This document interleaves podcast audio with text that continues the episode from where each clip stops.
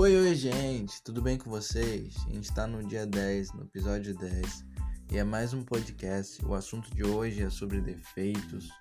É... Espero que esse, esse podcast tenha abençoado você, esses últimos que a gente lançou, e que esse aqui também seja uma bênção para você. Então, escuta, seja abençoado. Eu espero que ao acabar esse podcast você se alegre, você esteja mais feliz, mais em paz. E Deus é bom, que Jesus seja pregado e você saia daqui abençoado, ok? Então vamos lá.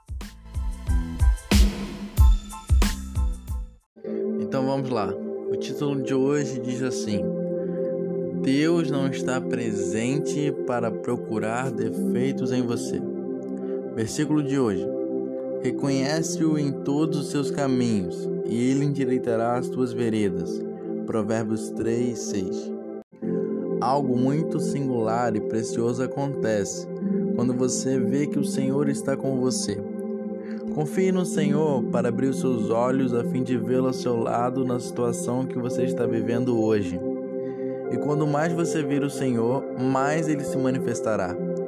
Se você está prestes a se comprometer em um acordo de negócios importante, eu lhe garanto que se puder ver o Senhor ali com você, a sabedoria dele fluirá através da sua vida e ele lhe dará a percepção sobrenatural necessária para discernir qualquer coluna, detalhe ou cláusula que esteja faltando nesse contrato que você irá assinar. A presença de Deus está com você para dirigi-lo, guiá-lo, levá-lo a se tornar mais semelhante a Cristo e para fazer de você um sucesso em cada empreendimento que realizar. Quando você envolver Jesus na situação e reconhecer a sua presença, você o sentirá intervir em qualquer decisão que seja prestes a tomar, através da ausência ou da presença da sua paz. Às vezes, tudo pode parecer estar bem na superfície, mas de algum modo você pode sentir uma inquietação no seu interior todas as vezes que pensa em tomar aquela decisão. O meu conselho seria que você não se precipitasse. Veja bem, a partir do momento em que o Senhor se envolve na sua situação, a falta de paz que você sente muitas vezes é a sua direção para protegê-lo. Você pode até mesmo, mesmo estar no meio de uma discussão com seu cônjuge, mas no instante que tomar consciência da presença do Senhor, suas palavras mudarão. De alguma forma haverá uma contenção sobrenatural que não vem de você mesmo. Isso também é o Senhor. Amado, é importante você erradicar a noção de que o Senhor não está presente para procurar defeitos em você. Você pode ter sido criado em um ambiente em que seus pais estavam constantemente implicando com seus defeitos e apontando seus erros, mas não projete essa característica no Senhor.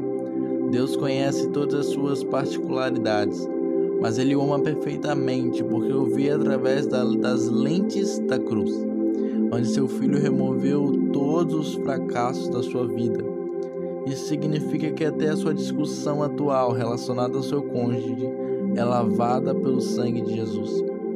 A presença do Senhor está com você não para julgá-lo ou para bater na sua cabeça com um bastão gigante no instante em que falhar. Não, meu amigo.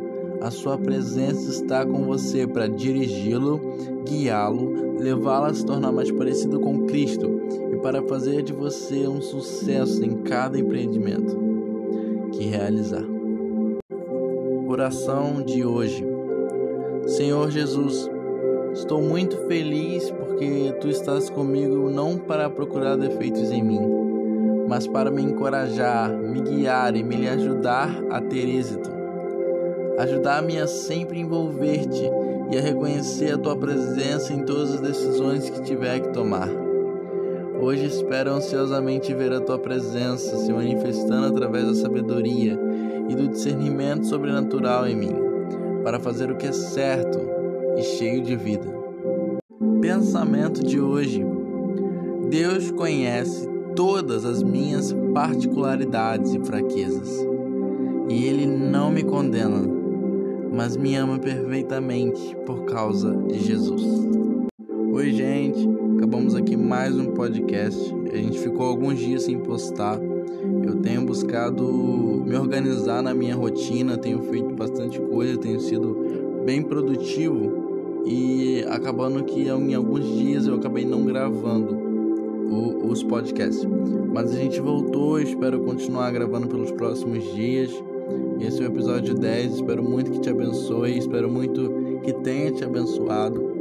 Que você tenha um dia diferente depois de hoje, sabendo que Deus não está esperando você errar. Na verdade, Deus está guiando para que você acerte. Então, fique em paz, seja feliz e tenha um ótimo dia.